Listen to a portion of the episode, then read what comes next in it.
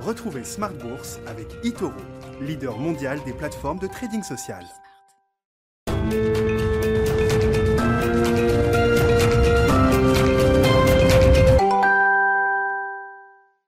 Et c'est reparti pour Smart Bourse, votre double dose quotidienne de marché en direct sur Bismart chaque jour à la mi-journée, 12h30, 13h et en fin d'après-midi la grande édition pendant une heure à partir de 17h. Au sommaire de cette édition ce soir, un jour de rebond qui se confirme et qui se termine de belle manière pour les indices européens puisqu'on gagne plus d'un et demi pour cent sur les indices européens après avoir perdu entre 1 et 2% sur la séance d'hier. Un jour de rebond qui montre que la volatilité est de retour et qu'elle est peut-être là pour durer encore un certain temps. Néanmoins, on va se satisfaire d'une belle clôture à Paris avec un CAC qui renoue avec les 6600 points en cette fin de séance. Vous aurez les infos clés dans un instant avec Alix Nguyen. Sur le front de la macroéconomie, on commence à avoir une accumulation de signaux positifs sur le front de l'emploi aux États-Unis. On l'a vu hier à, travers l'enquête ADP sur les créations d'emplois dans le secteur privé pour le mois de septembre qui sont ressortis au-delà des attentes à 586 000. On le voit aujourd'hui avec l'indicateur hebdomadaire des inscriptions au chômage cette fois. Le chiffre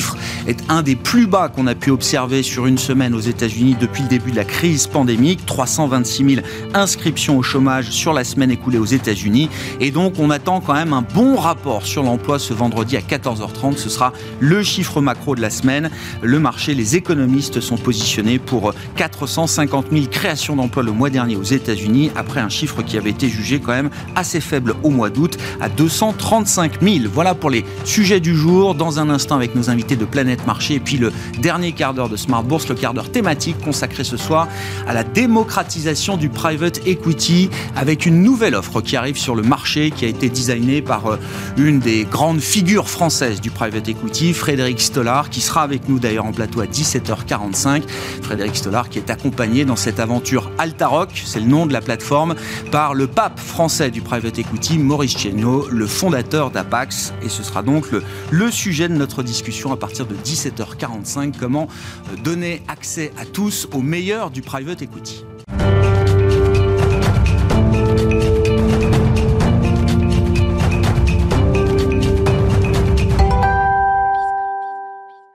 Moins 2 hier, plus 2 aujourd'hui, c'est l'ambiance du moment sur les marchés. Tendance, mon ami, chaque jour à 17h avec Alix Nguyen.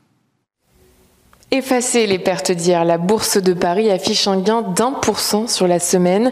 Les bourses européennes dans leur ensemble sont en nette progression. Même ambiance du côté de Wall Street qui commençait la séance en hausse. Alors que les cours du gaz atteignaient de nouveaux records hier en pleine crise mondiale de l'énergie, Vladimir Poutine s'est attelé à faire redescendre la pression en assurant une augmentation des livraisons de gaz à destination de l'Europe. Et puis l'extension provisoire du plafond de la dette américaine est une autre source d'apaisement pour les marchés.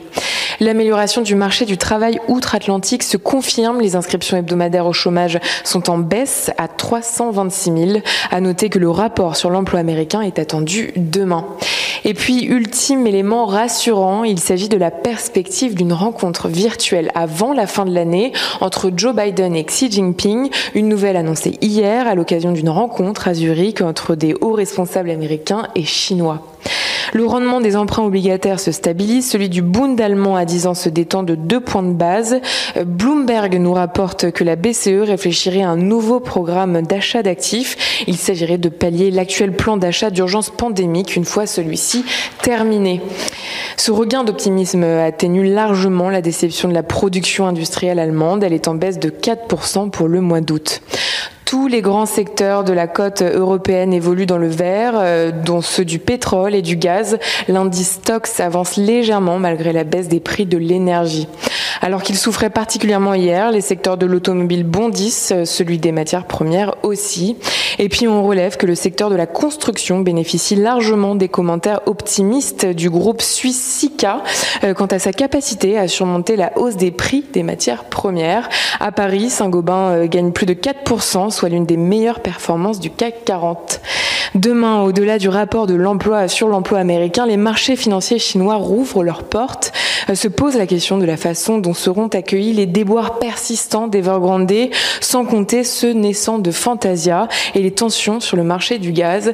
Toujours en Chine sera publié l'indice PMI du secteur des services en septembre. Tendance, mon ami, chaque jour à 12h30 et à 17h avec Alix Nguyen dans Smart Bourse sur Bismart.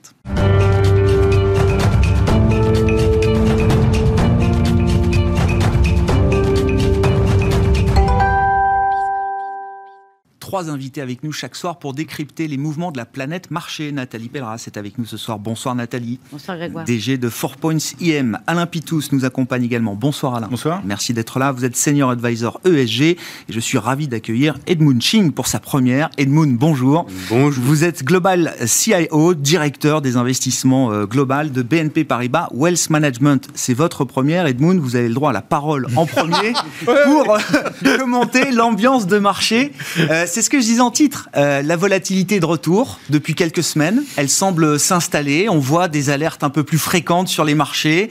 Moins de hier, plus de aujourd'hui. Qu'est-ce que ce, ce, régime de marché, ce régime de volatilité nous dit des, euh, des sujets et des euh, inquiétudes peut-être des investisseurs aujourd'hui? Honnêtement, pas grand-chose. Ah. Parce que de point de vue saisonnel, tous les septembre normalement sont assez volatiles. Septembre, historiquement, est quand même le mois le pire de l'année, de chaque année, normalement, pour les bourses. Donc, qu'est-ce qui se passe? La bourse, les marchés actions baissent un peu. Euh, alors, ce que me, que m'étonne un peu plus, c'est qu'on n'a on pas vu de la volatilité dans les marchés actions depuis très longtemps. Oui. Donc, c'est pour ça que peut-être moins de plus de. Honnêtement, c'est pas, c'est pas très grave.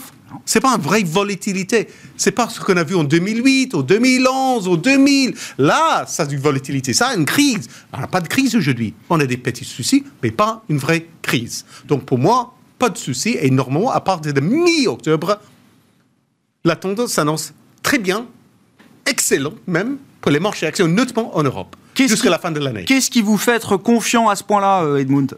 Ah, Le momentum de bénéfices nets par action des actions en Europe et aux États-Unis restent à la hausse. La tendance toujours haussière. Donc ça, c'est une bonne chose. Deuxième chose, le taux réel à long terme, les obligations au taux réel long terme restent très négatifs, qui donne un, bon, qui soutient bien les marchés actions. Et enfin, la croissance économique. Bien sûr, on parle de la stagflation, la peur d'inflation aujourd'hui, blablabla, mais enfin, en fin de compte, le niveau de croissance mondiale reste bien orienté, même pour 2022, malgré tous les problèmes de chaîne d'approvisionnement qu'on a aujourd'hui avec les puces semi-conducteurs et tout. Ok, très bien, on a des petits soucis, mais c'est normal. On n'a jamais vu une telle récession suivie par un tel rebond en si peu de temps. On n'a jamais vu, même dans les années 30, jamais vu, jamais vu. Donc, c'est difficile à décrypter ça aujourd'hui. C'est intéressant. Vous dites il faut pas jouer à se faire peur. Les fondamentaux restent positifs, même en termes de croissance, parce qu'on a quand même une accumulation de sujets. Euh, la crise énergétique qui vient rajouter quand même un sujet supplémentaire au problème de pénurie, de rupture dans les chaînes d'approvisionnement. Sur le front des banques centrales, on a quand même un petit virage qui est en train de se mettre en place avec l'idée qu'on va réduire quand même un peu le niveau d'accommodation euh, générale que les banques centrales peuvent apporter euh, aujourd'hui. Pour autant, vous dites le marché aurait tort de repricer trop fortement euh, les anticipations de croissance qu'on a pour demain là. Exact. Exact, parce que bien sûr, leur croissance économique va quand même baisser parce qu'on des, on est au niveau qui sont pas soutenables à terme. Pas du tout, parce qu'on a des chiffres mais fabuleux, mais c'est pas tenable, soutenable à long terme. Donc il faut quand même que les chiffres baissent au niveau plus raisonnable pour le long terme, mais je trouve ça tout à fait normal. Et c'est tout. Bon, lecture euh, positive, c'est le verre à moitié plein. Alors, est-ce que vous partagez cette idée-là, euh, Nathalie, sur le, sur le moyen terme, euh, notamment? Est-ce que, Ou est-ce qu'il y a quand même des raisons d'être peut-être un peu plus inquiet aujourd'hui sur, sur les marchés? Non, mais sur le moyen terme, on ne peut qu'être d'accord, parce que globalement, c'est vrai, le contexte est plutôt, plutôt positif. et puis, il faut voir que le marché, en fait, c'est vraiment plutôt un sentiment. Parce que il y, a, il y a un an et demi, on se serait réjoui de voir des matières premières aussi élevées, ça veut dire qu'il y avait de la croissance, qu'il y avait de la demande. Euh, et aujourd'hui, on serait très très content d'avoir un pétrole à 30 parce qu'on dirait que c'est des coûts matières moins importants. Le problème, c'est que le marché se focalise toujours sur qu'est-ce qui pourrait faire que l'emballement, en fait, euh, bah, s'arrête. Et on a dans les, dans les craintes du marché que l'on voit dernièrement, certes, on peut rester très positif sur les marchés actions. Après, le problème, c'est que toutes ces données-là font qu'il y a des rotations monstrueuses à l'intérieur. Et que, bien sûr, que globalement, on peut rester petit parce qu'on peut se dire, bah, c'est pas grave si les coûts matières premières augmentent, si le pétrole continue à monter. Bah oui, pourquoi? Parce qu'on a beaucoup de pétrolières dans les indices. Donc, elles, elles vont en profiter. Et puis, si les taux montent, bah, c'est pas grave, parce qu'il y a beaucoup de bancaires aussi dans les indices. Et donc, les bancaires vont monter. Ce sont les deux seuls secteurs, d'ailleurs, qui ont été positifs à travers le mois de septembre, qui était un mois négatif au global pour les marchés. parce que pour une fois, euh, c'est des secteurs sur lesquels, en gros, tout est rose d'un coup. C'est pas cher, ça offre du rendement, euh, leur chiffre d'affaires peut monter, leurs marges peuvent monter, et, globalement, ça devient en fait l'actif refuge. Et en plus, et en plus, c'est des secteurs cycliques. Donc, si on croit que tout va être magnifique demain parce qu'on a une croissance monstrueuse et que le seul problème, c'est qu'en fait, on a tellement de demandes qu'on n'a pas suffisamment d'offres en face pour venir, ben c'est le secteur à voir. Il n'y a, a, rien qui n'aille pas. Ça fait. Non, mais euh, juste d'entendre ça, c'est-à-dire que les pétrolières et les bancaires deviennent aujourd'hui des secteurs refuges pour les investisseurs. Je crois que j'ai pas entendu ça en 10 ans. Euh, non, mais en, fait, c'est un constat. Je pense oui, oui, oui. C'est juste l'explication que euh, quand il y a exactement la même chose qu'à l'inverse, reprenez il y a un an et demi, un peu plus maintenant, euh, mais au cœur, au cœur de la crise, les secteurs, en fait, qu'est-ce qui s'en sortaient et même montaient dans un marché qui était exécrable, les valeurs les plus chères, avec de la croissance, des, ceux qui tiraient profit de cette crise du Covid. Et donc ça pouvait être contre-intuitif de se dire, mais attendez, comment on peut être acheteur de risques, être acheteur de, valeurs dans un marché aussi, aussi horrible que ça? Euh, Les investisseurs raisonnent toujours avec des choses sensées quand même. Donc euh, il y, a, ce cumul de, de facteurs positifs, plus un facteur d'incertitude en moins par rapport aux autres secteurs. Encore une fois, je ne dis pas qu'il faut aller que là-dedans. C'est que tout le monde a des craintes quand même sur les publications du T3. Oui. C'est pour ça d'ailleurs qu'on a eu cette rotation-là. Et c'est pour ça que je pense qu'il y a une grosse partie des anticipations sur lesquelles les secteurs qui vont souffrir, dont les marges vont souffrir parce que les coûts matières sont importants pour eux, les coûts du fret sont importants pour eux. Et donc, de fait, leurs marges vont être un peu sous tension. Ça, ça a déjà été intégré par le marché sur le mois de septembre et début octobre. Ces risques de déception sur ces secteurs-là, banques, euh, pétrolières et sont beaucoup bah, globalement, ils sont beaucoup plus faibles puisqu'il y a une lisibilité qui est plus, qui est plus importante. Et puis après, j'entendais un analyste euh, euh, spécialisé sur le secteur énergétique ce matin et, je lisais quelque chose sur un papier dessus qui explique clairement et simplement que globalement, même si on va vers quelque chose de plus vert, même si on sait que le pétrole, sur du très long terme, ça va être remplacé, il y a quand même un problème aujourd'hui qui n'est pas que lié qu'à l'OPEP, qui est que le euh, la production, le besoin, en fait, en, énergie pétrolière, euh, tant qu'on n'a pas le renouvelable qui prend le relais, est, tellement, est beaucoup plus important que, ce que la capacité à produire. Donc il y, a un déficit sur les cinq prochaines années par rapport à, ce besoin de pétrole qui peut justifier que les cours continuent à monter. Lié au sous-investissement chronique des dernières années dans le, dans le secteur. Hein. Il y a, là, il y a un gap qui s'est mis en place et qui est compliqué à combler, euh, si ce n'est à travers ben, du charbon, du pétrole, euh, Exactement. à n'importe quel prix. Et puis l'autre côté, qui est de dire de, l'autre extrémité, les valeurs euh, de croissance, ben, si on pense que les taux vont monter, même s'ils montent progressivement, il y a un dégonflement de la valorisation de ces valeurs de croissance. Donc il y a, il y a des rotations intérieures de, mmh. de, segments actions, mais on reste positif sur les segments actions. Alain, Petit commentaire général sur le marché, euh, fragilité, résilience. Euh, oui, euh, bah, je vais essayer de compléter parce qu'il il y a déjà beaucoup de choses qui ont été dites, donc je vais essayer de trouver quelque chose d'un peu original. enfin, original pas vraiment, mais je dirais deux, trois petites choses. La première, c'est sur les taux d'intérêt. Donc il y a un peu une anticipation de remontée des taux d'intérêt. Donc euh, il y a un sujet économique à moyen long terme. Alors quelquefois, quand on se dit ah, il pourrait monter beaucoup, donc ça fait une journée comme hier, puis finalement euh, on injecte, donc ça se calme, euh, puis on revient comme aujourd'hui. Mais je pense que ça crée un trouble sur les marchés parce qu'on se dit c'est pas tellement pour l'économie que c'est gênant. Aujourd'hui, on n'imagine pas que ce soit gênant pour l'économie. On imagine que ce soit un peu gênant pour quelques secteurs. Donc, on a évoqué euh, les valeurs de croissance qui se font un peu raboter. Mais il y a aussi une petite crainte, je pense. Enfin, en tout cas, moi, j'ai ça en tête. C'est qu'il euh, y a quand même beaucoup de leviers sur le marché. Euh, il y a quand même des segments, euh, on a cité euh, le cas chinois avec Evergrande et maintenant Fantasia, de quelques endroits comme ça. Alors il peut y avoir des accidents. Donc il va y avoir quand même un peu comme ça la chasse aux pouilleux là, dans la période qui va arriver, avec ceux qui sont trop endettés des, endroits où il y a un peu trop de levier. Et sur le marché, on sait généralement, quand il y a un peu trop de levier, à un moment donné, ça finit toujours par craquer quelque part. Donc, euh, je ne suis pas inquiet sur la, tenue générale des marchés. Par contre, cette euh, petite euh, tension sur les taux alerte un petit peu en se disant il peut y avoir des endroits où ça peut mmh. casser quand même et taper assez fort, quand même, hein, style immobilier chinois. Bon, ça, c'est le premier point. Et le deuxième point, et c'est marrant, j'ai regardé mes notes la dernière fois, parce que j'avais fait des notes la dernière fois, je les ai pas fait cette fois-ci, je suis désolé, n'ai pas eu le temps.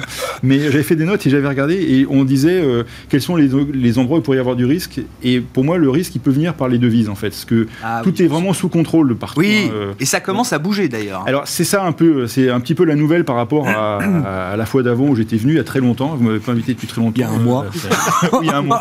ça va. non, non, je plaisante, mais bon. Non, non, mais blague à part, le, ça commence à bouger un petit peu. Alors, avant, on avait de temps en temps la livreture qui fait la danse de Saint-Guy. Bon, on s'en fout un peu, la livreture, tout le monde s'en tape. Mais par contre, quand on regarde le, l'eurodoll, ça commence à bouger un peu. Et en fait, le, sujet là-dessus, c'est, euh, on s'est aussi dit hein, depuis un moment, c'est tant que les banques centrales sont coordonnées, ou à peu près, même si elles ne le disent pas vraiment, le risque, il est quand même très faible globalement. Euh, on ne peut pas avoir un accident majeur. Par contre, et moi, c'est ça un peu qui me, qui me fait allumer un petit warning. Bon, enfin, faut, faut bien dire quelque chose, euh, sinon on va pas parler de la, hausse de la bourse, machin. Mais euh, le, truc, c'est les deux warnings, c'est des effets de levier. Ah j'entends. Donc ça, il y a ça. Et, et, ce petit truc qui arrive sur les, devises, alors c'est pas énorme, hein, mais on était tellement. Le petit truc, c'est le dollar qui se renforce. C'est quand même ça. Bah, c'est quand même le, truc qu'on voit un peu tous en ce moment, c'est le dollar qui est au plus haut depuis un an. C'est ça. C'est pas, c'est pas délirant, mais euh, voilà, l'eurodoll est à 1,15. Et personne euh, ne commente. C'est-à-dire qu'il n'y a aucun commentaire officiel sur la parité de change. Donc euh, ça, c'est... et alors par contre, moi ce que j'entends, je regarde toujours les stratégistes américains, je regarde les grands stratégistes américains, et ils nous disent tous que le dollar va baisser, ce qui incite à l'humilité. Bah, moi je me souviens en début d'année, le consensus, on devait être autour d'un 20 sur l'euro-dollar, c'était 1,40. Hein, oui, c'est pas de chance quoi.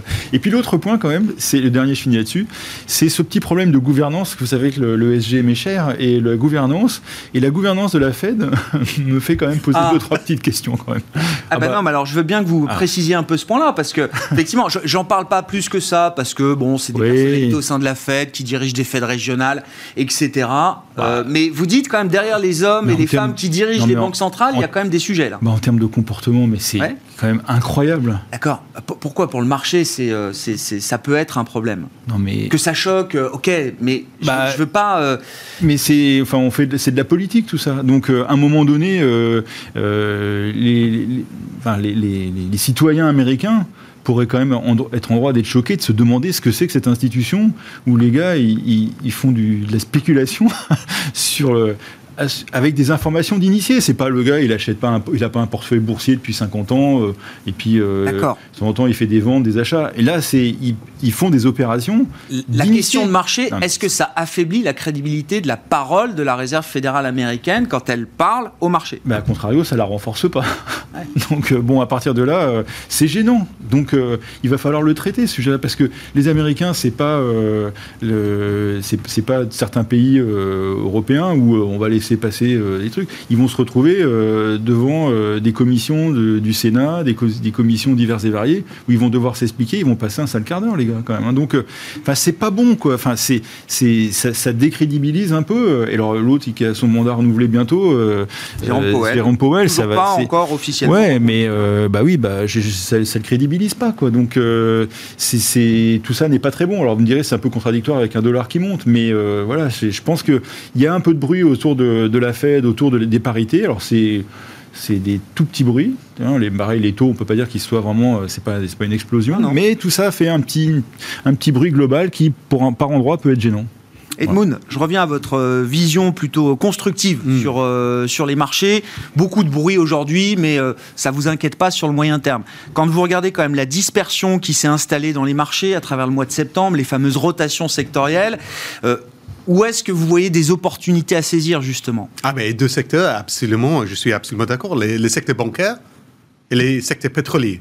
Et je veux dire une chose, que le secteur pétrolier peut être un secteur ESG positif. Ah, c'est possible. Là, lancez le débat, c'est parfait, c'est parfait. Je sais que tu voulais lancer Mais le oui, débat, mais donc oui. je fais ton boulot pour, pour toi. Exactement. Non, mais c'est mais- c'est- la, la question, c'est euh, la crise énergétique révèle quand même des, des- des failles absolues dans le mix énergétique tel qu'il est composé euh, aujourd'hui. Il y a une logique ESG dans les marchés qui euh, interdit, pour dire les choses simplement, à bon nombre d'investisseurs d'afficher des valeurs pétrolières dans leurs fonds brandés, marketés, climat, transition euh, énergétique, ou pour des questions de label, ou ne serait-ce que parce que le, le- le Commercialement. client final Ouais. ne peut pas comprendre cette voilà. idée-là euh, aujourd'hui. Je pense que c'est plutôt là. C'est plutôt ce, ce deuxième problème, c'est une question de marketing. Comment faire comprendre à nos clients qu'on peut avoir un fonds ESG positif qui comprend quand même les valeurs pétrolières dedans? Grâce à la taxonomie. Voilà, grâce à la taxonomie qui est déjà mise en place par l'Union européenne. Donc c'est un truc imprimé sur papier et on suit tous. C'est possible. Mais vous dites, premier point, Edmund, en tant qu'investisseur rationnel, euh, raisonnable, conscient de l'enjeu climatique, Ouais. vous dites avoir du Total Energy ou une autre, un BP, Shell, enfin voilà, les, les big oil, Ouais. vous dites c'est pas une aberration. Non, au contraire, c'est peut-être même, euh, c'est peut-être même logique et légitime. Peut-être. Ça dépend. Alors, de la tendance, donc effectivement, effectivement la direction, le momentum dans la société. Si, par exemple, le rôle Shell, Total ou autres continuent à investir dans les énergies renouvelables, dans, les, technologies pour capter le carbone, ça, c'est une bonne chose. Euh, nous, comme investisseurs, doivent encourager ces sociétés à continuer à faire ces investissements. Et c'est ça qui est important. On fait la transition, on ne peut pas passer, c'est pas binaire, on passe pas, on passe pas de 1 à 0 demain. Impossible. Mais il faut faire ça progressivement, il faut garder ça en tête. Et si, par exemple, les grands pétroliers investissent de plus en plus dans les énergies renouvelables, dans les stratégies pour euh, capter le carbone, de réduire nos émissions de carbone, c'est quand même la bonne direction pour tout le monde. et pourquoi ça, pourquoi le, le- le- le message est compliqué à faire passer au client final? Dans le monde du retail euh, notamment, ou de la, de la gestion privée euh, en l'occurrence. euh, Ouais, Edmond. parce que c'est c'est très simple. Il dit Attends, attendez. Si on fait une extraction de pétrole des puits, c'est quand même du charbon à la fin. C'est- Ça va, ça, ça va faire des émissions CO2 à la fin. Bien sûr. Mais c'est encore une fois, c'est comme réduire les émissions. On peut passer de quelque chose à zéro demain. Impossible. Parce qu'on consomme trop d'énergie. Et même si on fait une, une transition énergé- énergétique au plus vite que possible, c'est quand même impossible de faire ça demain parce que nous n'avons pas les technologies nécessaires. On le voit aujourd'hui, les Ouais. centrales à charbon tournent comme Exact. jamais dans le monde. hein. Exact. On- exactement. On, exactement. On a la conclusion qu'on voulait jamais avoir, c'est qu'on brûle, on brûle plus de charbon aujourd'hui que dans les années passées. Pourquoi? Parce que on est, par exemple, en Allemagne, ils ont décidé de quand même, de quand même euh, exclure l'énergie nucléaire à partir de 2022. Ah oui, très bien. Mais en remplaçant cette génération d'électricité avec quoi? Oui, avec le vent, avec les éoliennes, les éoliennes, le solaire. Mais si le soleil, soleil un jour ne brille pas, le vent ne souffle pas, ah, qu'est-ce qu'on fait alors? Un peu de gaz russe. Voilà. Ah oui. et, ça, et après, Non, mais- c'est le charbon, euh, c'est le charbon allemand. On brûle le charbon allemand, allemand à cause de ça. Donc il faut une infrastructure de stockage d'électricité qui n'existe pas pour l'instant. Alain, alors j'ai répété cette question euh, pour vous. Non mais si, parce que je veux bien la poser. Est-ce qu'il faut, en tant qu'investisseur, encore une fois, euh, rationnel, raisonnable, conscient des enjeux climatiques et avec l'intention de faire du bien ou d'apporter sa pierre à l'édifice euh, vis-à-vis de la transition énergétique, est-ce qu'il faut concevoir que le statut boursier d'une entreprise comme Total Energy puisse changer au point que demain Total Energy soit considéré comme une green stock? Alors, je dirais que là, c'est un peu une question d'horizon. C'est-à-dire qu'en fait, euh, si on regarde, et je trouve que ce qui est bien en ce moment, c'est qu'on sait ce qui s'est passé sur le charbon. C'est-à-dire que jusque maintenant, on parlait dans le vide. C'est-à-dire que euh, les, mines de charbon et les producteurs de charbon aux États-Unis, qui sont privés, euh, avaient monté, euh, avaient un parcours boursier, ça montait, ça baissait. bon. Et puis, on voit que ce qui s'est passé, à force qu'on leur tape dessus, que même pour acheter une pelle, ils n'ont plus de financement, ils ont tous fait faillite. Ceux qui avaient euh, une part de leur activité euh, dans le charbon l'ont vendu, l'ont même parfois donné de l'argent pour que quelqu'un le, le, fasse tourner. Et ces quelqu'un ont tous fait faillite aussi. Donc euh, c'est en train de partir de l'écart. Donc on voit bien ce qui se passe quand on reste spécialisé sur des énergies, euh, enfin sur des, vous compris, enfin sur des énergies qui sont euh, pas propres en fait. Hein. Mm-hmm. Donc ce qui va se passer, et d'ailleurs c'est comme ça déjà pour le pétrole de schiste aussi. C'est-à-dire que le pétrole de schiste ne relèvera pas, ne fera pas le complément comme il l'a fait il y a, a 7-8 ans. Parce qu'il n'y a plus de financement. Il n'y a plus de financement. Et puis, alors pareil, il y a des gens qui font spécialiser dans le gaz de schiste, ils sont, le pétrole de schiste, ils sont tous en train de partir dans le décor. Donc on, sait on voit sur un horizon très long, ceux qui s'amusent à faire les malins en disant je resterai jusqu'au dernier moment dans le pétrole et uniquement dans le pétrole vont partir dans le décor. Donc euh, j'ai entendu il y a quelques mois le patron de Chevron, ah, c'est quand même impressionnant. Le gars il vous dit donc euh, super sapé, costard machin et tout, et puis il vous dit euh, non non nous on a fait du pétrole depuis que la boîte est créée. Euh, le monde entier euh, est venu chercher du pétrole chez nous. Ça, nous a, ça a permis un développement économique extraordinaire. On continuera. Jusqu'à la dernière goutte. Jusqu'à la dernière goutte. Donc ceux-là, je pense qu'ils vont rencontrer un gros mur à un moment donné. Et le patron, regardez-le bien, parce que je pense qu'à un moment donné, on va lui dire d'aller jouer ailleurs. Quoi. Mais les autres, ceux qui sont en train de faire autre chose, parce que euh, ils voient le vent venir, ils sentent le vent venir, enfin, vont tourner plus exactement. Enfin, c'est pas compliqué hein, quand même. Et, et, je pense que ce qui va nous aider, c'est ce que je disais tout à l'heure, c'est la taxonomie, c'est-à-dire qu'en fait, Comment ça fonctionne Aujourd'hui, euh, on vous dit ce que vous avez de vert rentre, enfin, est libellé taxonomie européenne, est un investissement, est un, bien durable dans lequel vous pouvez investir. Donc on, va pouvoir dire mon portefeuille il est X% aligné sur la taxonomie. Donc quand Total fait 80% euh, de pas, pas vert, pas durable, et 20%, bah, il est affiché à 20%. Et demain, aujourd'hui, on, on, affiche juste le chiffre d'affaires vert, c'est-à-dire tout ce qu'ils vendent euh, en éolien, en solaire, etc. Donc ils sont même pas à 20%, ils sont à 6-8, quelque chose comme ça. Mais demain, on va rajouter le cash flow. C'est-à-dire qu'on va rajouter les investissements, enfin, pardon, le, capex, le capex pardon, De, ce qu'ils font dans, euh, dans des énergies renouvelables. Et donc, on va pouvoir afficher de manière officielle, sans, sans violer euh, qui que ce soit, on pourra afficher euh, bah, que telle boîte euh, d'énergie est à 40%, telle autre à 30%, telle autre à 20%. Et dans vos portefeuilles, vous ferez voir ça. Et puis ce qui est bien dans cette réglementation, c'est que tout le monde est concerné. C'est-à-dire que le client, monsieur, et ses intermédiaires devront afficher pour leurs clients un alignement taxonomie en tant que gérant, la même chose, en tant que banque, la même chose, et Total donnera des chiffres de la même façon que Chevron, de la même façon que Royal Dutch, etc. Donc euh, on aura comme ça une homogénéité, on aura un, un genre de, euh, de, plan comptable extra-financier qui permettra de jauger les investissements les uns par rapport aux autres. Et on vous, on vous embêtera plus sur le nom de l'émetteur, on vous dira parce que quand vous aurez un portefeuille qui sera euh, à 0% ou 5% taxonomie, et puis un autre à 40%, bah, le client euh, de la BNP, il dira ben, je préfère ce fonds-là que cet investissement-là qui n'est pas bon. Quoi. Mmh. Et, et, ça sera un peu tamponné au Mais ce ne sera plus la question de savoir est-ce qu'il y a Total ou pas dans le. Mais, Non, mais donc la logique va changer, vous dites quand même. Ah, mais enfin, après, il y a un truc de pédagogie, on en parlait en antenne avec bah Nathalie, c'est un truc de pédagogie. Et la pédagogie, euh, ça vient pas, c'est pas parce que je l'ai dit ici que le monde entier va changer demain. C'est il va falloir répéter, répéter, répéter, expliquer, expliquer, expliquer. Et d'ailleurs, le problème qu'on a, par exemple, sur le... et c'est pour ça que c'est vraiment extrêmement important, et les Français se sont fait rouler dans la farine avec cette histoire de taxonomie sur le nucléaire. C'est-à-dire que le nucléaire...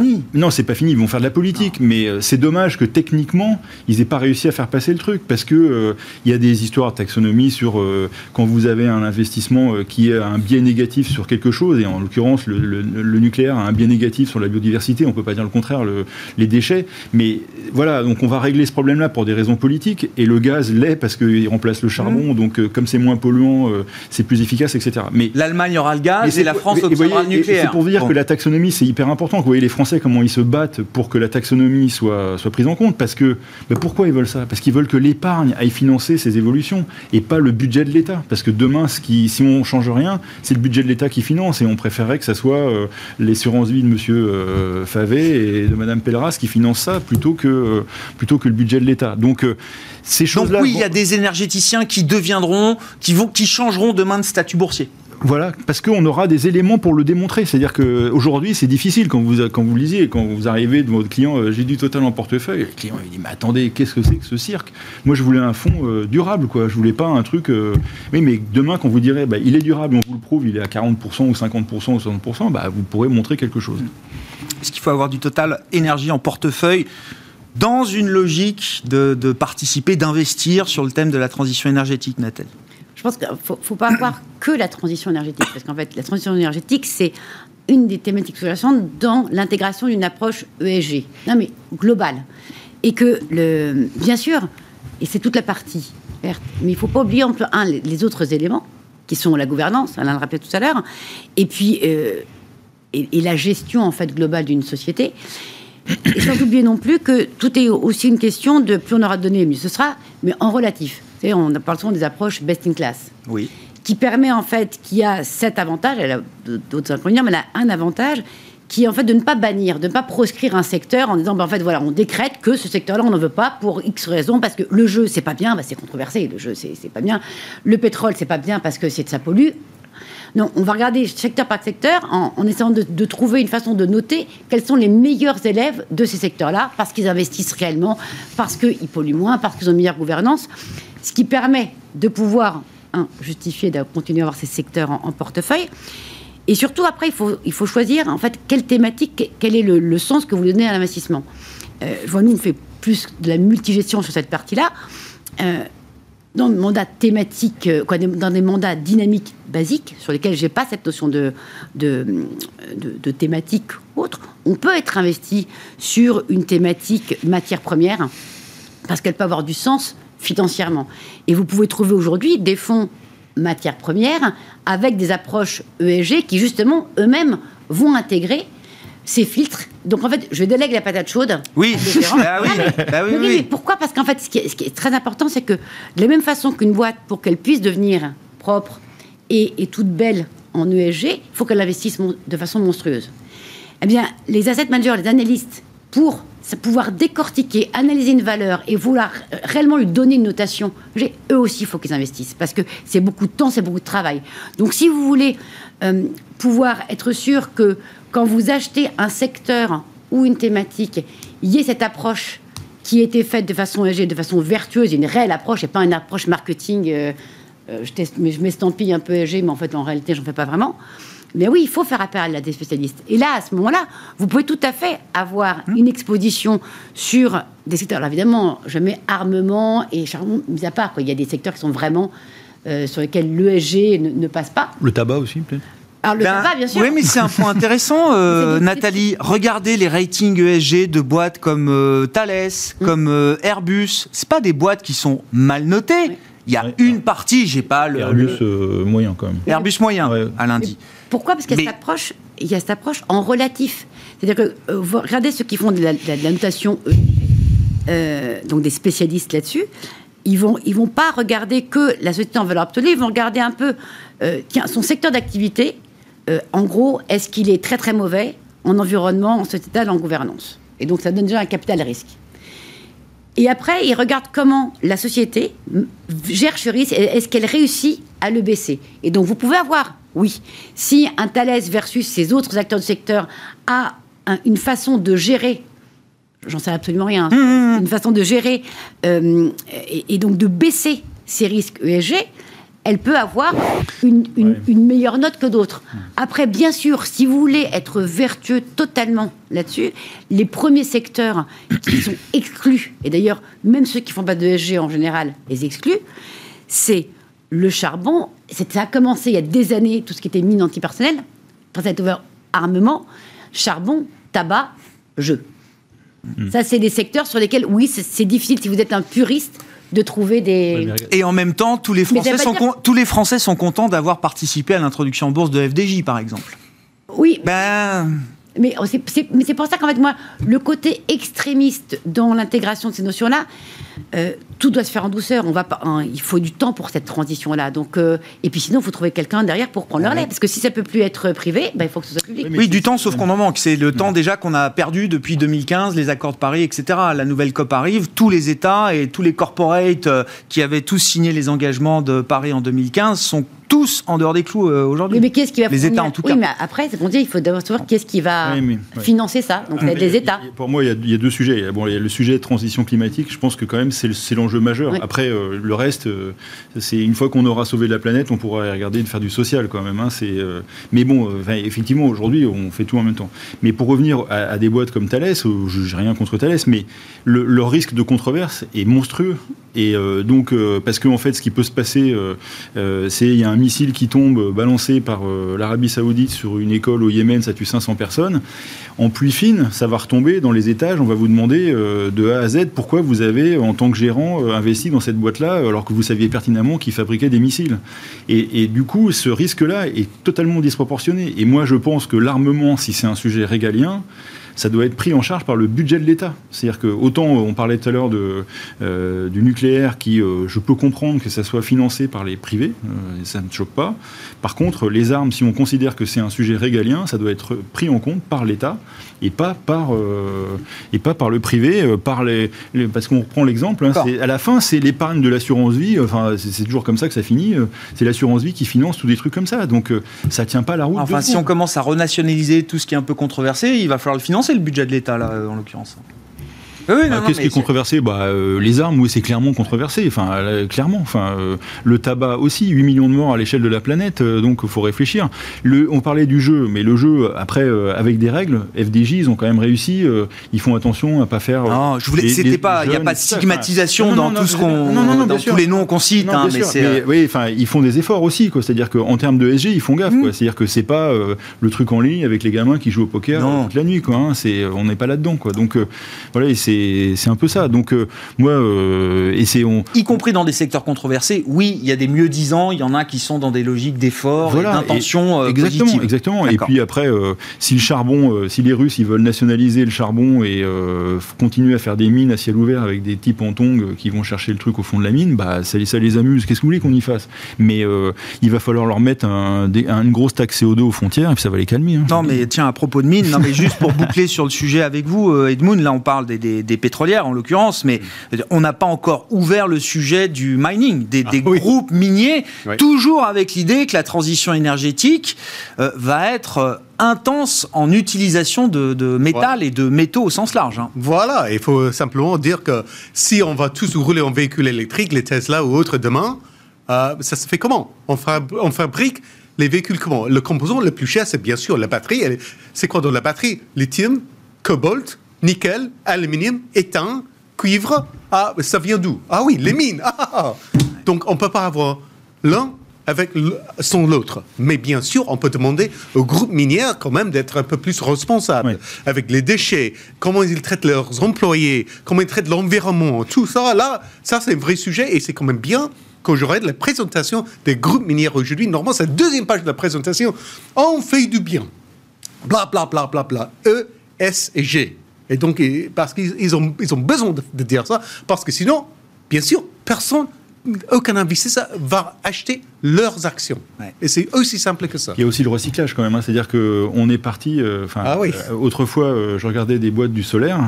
Euh, Il y a des boîtes solaires américaines qui aujourd'hui recyclent quand elles enlèvent les panneaux, les vieux panneaux, ils en recyclent jusqu'à 90%. C'est-à-dire que c'était quelque chose qu'on n'imaginait pas. Avant, ils prenaient ça, euh, limite ils le balançaient dans la mer. quoi. Enfin, je- je- Non, mais l'empreinte sur le cycle de vie, vous dites, est en train de s'améliorer ah bah, considérablement. quand même. même en question d'argent, je veux dire que quand vous voyez euh, les, les- les progressions, euh, bah, les gens qui recyclent, euh, ils prennent une vieille batterie, ils la recyclent. Si on en recycle 90%, c'est pas la même chose que quand vous l'achetez comme avant. Quoi, hein. Enfin, c'est c'est clairement le sujet. hein. Bon. Allez, pour conclure, il nous reste trois minutes. Je vous ramène à des sujets un peu plus euh, immédiats sur les marchés. On aura le rapport sur l'emploi américain demain, euh, Edmund. Non, la question, c'était les, les taux longs américains euh, qui semblent intégrer une politique monétaire peut-être un peu plus restrictive à terme. On verra. Certains nous disent que les taux de la Fed euh, directeur peuvent remonter peut-être euh, dès la fin 2022, début 2023. Euh, Est-ce que c'est un sujet qui va prendre encore un peu plus d'ampleur, peut-être avec un bon chiffre d'emploi demain aux États-Unis, avec la prochaine réunion de la Réserve fédérale américaine début novembre? C'est quand même, c'est quand même un, un sujet difficile à traiter. Pour la Réserve fédérale, c'est difficile parce qu'ils ont toujours le double mandat. Bien sûr, le taux d'inflation, il faut maintenir le taux d'inflation aux alentours de 2% en moyen terme. Très bien, bah, on n'est pas là pour l'instant. Mais ils ont une deuxième partie de- du mandat qui est quand même le, taux de le, pardon, le marché d'emploi. Oui. Le marché d'emploi plein. Plein, ça veut dire quoi? On ne sait même pas. C'est 4%, 5% de chômage? On ne sait pas. Et même, c'est combien le taux de chômage actuel, vrai taux de chômage aujourd'hui aux États-Unis? On ne sait toujours pas. Parce qu'il y a quand même un, niveau de chômage caché qu'on ne connaît pas. Pour moi, c'est peut-être aux alentours de 2,5%. Donc pour moi, le vrai taux de chômage reste aux alentours de 7,5%. Donc on est assez loin du plein emploi. Voilà. Y compris en intégrant l'idée peut-être que la pandémie a détruit certaines euh, forces de travail, une partie de la force de travail aux États-Unis. Ça, vous y croyez pas? Non, parce que j'adore Joseph Schumpeter. Ah. L'idée de, de, comme on dit, en anglais, creative destruction. On détruit des choses, des industries, mais on crée des autres après. Et donc les emplois, peut-être, par exemple, le, charbon, les mines. On n'a plus, plus de mines, mais on crée de l'emploi dans les véhicules électriques. Ben c'est ça comment l'économie mondiale fonctionne. Ça fonctionne toujours comme ça. Et je pense qu'on est dans un monde aujourd'hui, après, la, j'espère après la pandémie, que euh, après la pandémie, on est oui, tout, après, mais sorti, quasiment, quasiment on espère quasiment, où effectivement on a plus d'innovation qu'on avait avant plus de start-up, plus d'innovateurs, plus d'entrepreneurs. Et pour moi, ça peut booster la productivité à moyen terme. C'est tout à fait possible, qui va booster la croissance et qui peut booster aussi l'emploi. Demain, rendez-vous à 14h30 pour le rapport mensuel sur l'emploi aux États-Unis. Les économistes attendent un, rebond après des créations d'emplois positives au mois d'août, mais qui étaient un peu plus faibles que les mois précédents. On attend un chiffre autour de 450 000 créations d'emplois pour l'économie américaine au mois de septembre. Merci à vous trois d'avoir été les invités de Planète Marché ce soir. Nathalie Pelleras, DG de 4.CM, Alain Pitous, Senior Advisor ESG et Edmund Ching, Global CIO de BNP Paribas Wealth Management.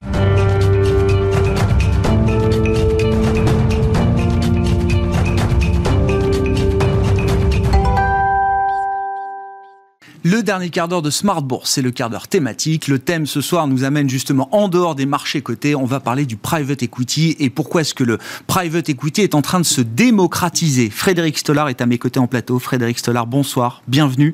Merci beaucoup d'être là. Vous êtes alors aujourd'hui managing partner chez Amboise Partners. Je le dis d'un mot parce que c'est important de comprendre euh, votre parcours euh, et comprendre la profondeur de la conviction que vous avez aujourd'hui sur euh, l'idée que le private equity doit être fait pour tous, pour le plus grand nombre. Vous êtes une des grandes figures françaises du private equity, formée à l'école à l'école Apax il y a un peu plus de 30 ans, c'est ça, euh, Frédéric Stollard. On retrouve d'ailleurs dans l'aventure, votre nouvelle aventure dont vous allez nous parler, donc la plateforme s'appelle Altaroc, on retrouve Maurice Chiagno, le pape du private equity en France, fondateur euh, d'Apax, qui est à vos côtés en tant que sponsor justement pour cette nouvelle aventure Altaroc. et vous êtes, je le disais, managing partner chez Amboise Partner, qui est la société de gestion si j'ai bien compris, qui va piloter, gérer les fonds de la gamme euh, Altaroc. C'est ça, euh, Frédéric Tout à fait. Amboise, Amboise lance aujourd'hui une nouvelle gamme de fonds qu'on appelle Altaroc, qui sont des fonds millésimés de private equity d'exception, dont je parlerai tout à l'heure. Le sponsor, le pilote, c'est Amboise. Bon. Le premier point, c'est pourquoi est-ce qu'il y a un moment, là, aujourd'hui, de rencontre entre le private equity et le monde du, euh, du retail. Le private equity, et euh, vous avez 30 ans d'expérience, c'est assez peu embarrassé généralement de la clientèle retail ces dernières années. Pourquoi est-ce que là, il y a un moment important peut-être de rencontre entre l'épargnant privé, particulier, et le monde du capital investissement? Il y a plusieurs raisons à ça. La première, c'est que déjà, les taux d'intérêt sont à des niveaux extraordinairement bas. Quand j'ai démarré dans le private equity, il y a 30 ans, les taux d'intérêt étaient à 8 ou 10% par an. Donc euh, aujourd'hui, les particuliers en quête de rendement n'ont pratiquement plus d'options. Je suis un particulier, qu'est-ce que j'ai comme option? J'ai du fonds euro qui va me rapporter entre 0,5 et 1% Allez, si je prends un fonds euro hyper performant, il va me rapporter 1,2, 1,3, 1,4, 1,5. L'inflation est à 2,5, je m'appauvris. Je peux laisser mon cash en banque, il va bientôt être taxé. Je peux investir dans un fonds obligataire, retour net de frais négatif. Je peux investir dans l'immobilier, qui me rapportera, parce qu'il est très cher aussi aujourd'hui, il me rapportera entre 2 et 4% sur longue période, avec des incertitudes dans un monde, je dirais, post-Covid, sur l'avenir de l'immobilier locatif. Je peux investir en bourse, c'est vous le spécialiste. La bourse est chère, elle est volatile, elle rapportera sur longue période entre 3 et 4 net de frais. Le private equity rapporte depuis 5 ans, 10 ans, 15 ans, 20 ans, pour les meilleurs fonds, au-delà de 15 par an voire au-delà de 20% par an. Vous cherchez du rendement, vous êtes un particulier, vous devez vous intéresser à cette classe d'actifs qui jusqu'à aujourd'hui n'était réservée qu'à des institutionnels. Et eh oui. Donc l'alignement des planètes, c'est les taux, c'est l'éducation, c'est l'évangélisation, c'est le fait que vous en parlez de façon régulière, c'est le fait que la presse en parle, et c'est le fait que l'État en parle. L'État a décidé il y a deux ans d'édicter la loi Pacte. C'est totalement majeur. L'État se dit on a un enjeu sociétal, on veut financer nos retraites. Comment est-ce qu'on financera nos retraites? Pas par des fonds euros, par le fléchage de l'épargne vers le financement de l'économie réelle, c'est le private equity. Mmh. L'État a décidé d'autoriser il y a deux ans 100% de l'assurance vie investie en FCPR et 30% en FPCI. C'est majeur. Peu l'ont noté. L'État veut flécher l'épargne vers le private equity. Et donc, effectivement, on coche là en ce moment toutes les cases comme on les a jamais cochées peut-être dans l'histoire du private equity. Vous dites que la bourse est chère, il faudra qu'on redise un mot de, la cherté ou non d'ailleurs des, du, private equity euh, aujourd'hui. Mais comment on fait? C'est-à-dire l'offre Altaroc là, une offre digitale d'ailleurs, euh, Frédéric euh, Stolla. Qu'est-ce qu'elle apporte justement? Qu'est-ce qu'elle lève comme frein pour permettre l'accès aux particuliers, au plus grand nombre, vous dites au meilleur du private equity Quels sont les freins que vous levez là aujourd'hui? Aujourd'hui, il faut voir une chose. Le private equity, ce sont 4000 fonds qui se lèvent tous les gens dans le monde, tous les jours dans le monde, tous les ans dans le monde. Ah oui. 4000 fonds par an. C'est massif, c'est Dans le monde. Dans cet ensemble-là, vous avez des fonds de qualité médiocre, des fonds de qualité moyenne, des fonds de qualité exceptionnelle. Notre ambition, investir et identifier les 4 à 6 meilleurs gérants par an dans le monde tous les ans et construire un portefeuille accessible à des particuliers autour de ces 4 à 6 gérants. Aujourd'hui, les 4 à 6 gérants qu'on identifie chaque année sont inaccessibles à des particuliers. Le ticket d'entrée dans ces fonds, au moins 20 millions de dollars. Donc, seuls des institutionnels, caisses de retraite, fonds de pension, très grands family office, peuvent rentrer. Et même si vous êtes capable de mobiliser ces sommes, ces fonds totalement souscrits vous diront pourquoi dois-je te prendre toi? Donc, si vous ne les connaissez pas de longue date, si vous n'êtes pas capable de revenir tous les 3-4 ans dans ces fonds, vous ne rentrerez pas dans ces fonds. La révolution Altaroc, si je peux m'exprimer ainsi, c'est de permettre à des particuliers de rentrer dans ces 4 à 6 fonds-là, alors qu'il faudrait pour en construire, pour construire ce portefeuille de 4 à 6 gérants, si je mets le ticket à 20 millions par fonds, il faudrait 80 à 100 millions de dollars hmm. pour être capable de construire ce portefeuille. La révolution Altaroc, c'est que pour 100 000 euros, 1000 fois moins, on vous fait un portefeuille de 4 à 6 gérants d'exception aujourd'hui inaccessibles pour des particuliers. Oui, donc je comprends. C'est une offre de, c'est un fonds de fonds de private equity, c'est ça, euh, Frédéric Stollard. Hein Vous investissez également en direct ou pas? Alors, c'est plus qu'un fonds de fonds. 80% de notre poche, ce sont des fonds d'exception.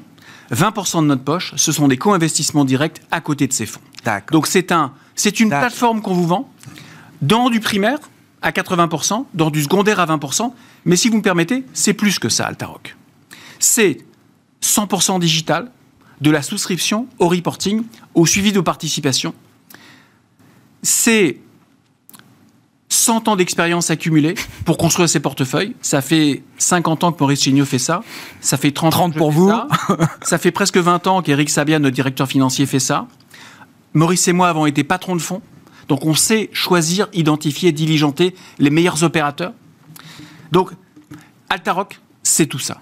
Qu'est-ce que vous apporte le digital? Parce que je comprends, baisser le ticket d'entrée, évidemment, c'est indispensable si on veut euh, intéresser une, clientèle nouvelle au monde du private euh, equity. Est-ce que c'est suffisant? Est-ce qu'il y a d'autres freins à lever? Est-ce que le digital vous permet de lever d'autres freins, peut-être?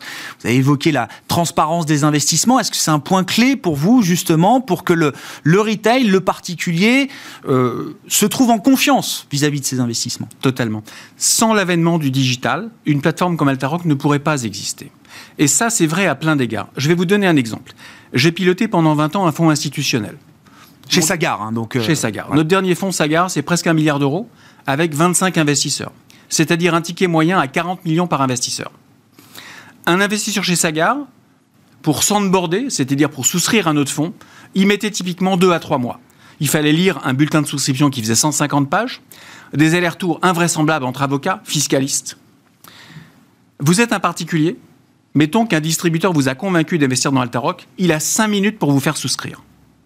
Après, vous êtes parti. Vous n'avez pas 3 mois à consacrer. Comment fait-on pour convaincre en 4-5 minutes un souscripteur de rentrer dans notre fonds? Sur des horizons de 10 ans. Hein. Sur des horizons de 10 ans. Sans la technologie, sans la simplification du digital, vous ne pouvez pas y parvenir. Hmm. Autre chose, Un particulier aujourd'hui, il veut comprendre dans quoi il investit. Quels que soient les retours que nous lui promettions, il veut savoir dans quoi ce fonds est investi. Grâce à notre plateforme digitale, les gens vont être capables de suivre à tout moment sur leur téléphone tout ce qu'il se passe dans les millésimes que nous avons construits. Ça veut dire quoi? On a investi dans un fonds de... Je prends Insight, qui est, un, je pense, un des meilleurs fonds de buyout dans le software dans le monde.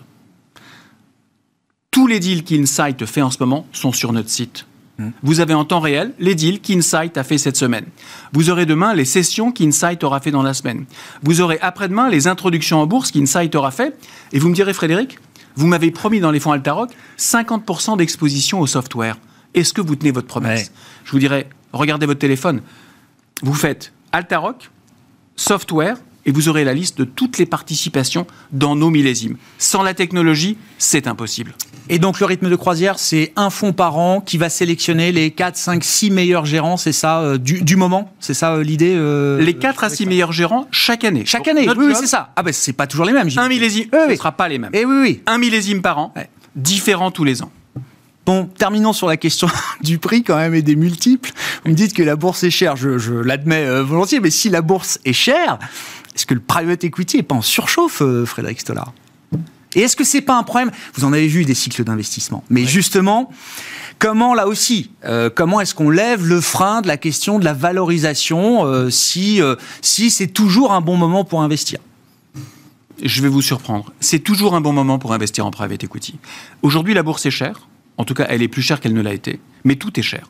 Quand les taux d'intérêt sont négatifs, tout est cher. Le private equity aussi, Le private equity est cher, indiscutablement. Maintenant, qu'est-ce qu'a fait le private equity depuis 50 ans? La moyenne du private equity a fait 7% par an de mieux que la bourse sur 50 ans. Et les meilleurs fonds de private equity, ce qu'on appelle le premier quartile, a fait 15% par an de mieux que la bourse. Ce que je dis, c'est que ça va continuer. Parce que ces fonds d'exception ont des recettes industrielles qui expliquent cette surperformance, que cette surperformance va continuer. La réalité, quand la bourse faisait 10 points, les fonds d'exception en faisaient 25. Si demain la bourse en fait 3, les fonds d'exception en feront 18. Donc, je ne peux pas vous garantir que le private equity fera demain, en valeur absolue, la même performance que celle qu'il a faite par le passé. En valeur relative, les fonds d'exception continueront à surperformer les marchés cotés sur très longue période. Un dernier mot, la question de la liquidité. Est-ce que c'est un problème pour euh, la clientèle que vous cherchez à, adresser aujourd'hui, euh, Frédéric Stollard? On a craqué pas mal de choses sur le premier véhicule Altaroc. On n'a pas encore craqué la liquidité, mais aujourd'hui, les gens qui rentrent chez nous s'engagent sur 5 à 10 ans. Il faut accepter, pour faire ces rendements-là, il faut le sens du temps long. La, réussite de ces, la, clé de ces performances, c'est donner le temps long. Mais on n'a pas dit notre dernier mot avec Maurice. On a quelques idées sur les millésimes 2, 3, 4 pour offrir en plus de la liquidité au private equity. À quel rythme? On le saura plus tard. Je reviendrai sur On le, saura plus tard. Je reviendrai sur le plateau. Avec plaisir. Merci beaucoup euh, Frédéric Stollard d'être venu nous parler. Donc du lancement de la plateforme Altaroc et euh, de l'idée quand même que le private equity est en train de se démocratiser. C'est un moment clé sans doute pour cette euh, industrie du capital investissement. Frédéric Stollard à nos côtés en plateau, managing partner chez Amboise Partners. Ainsi se termine Smart Bourse. Ce soir, on se retrouve demain en direct à 12h30 sur Bismart.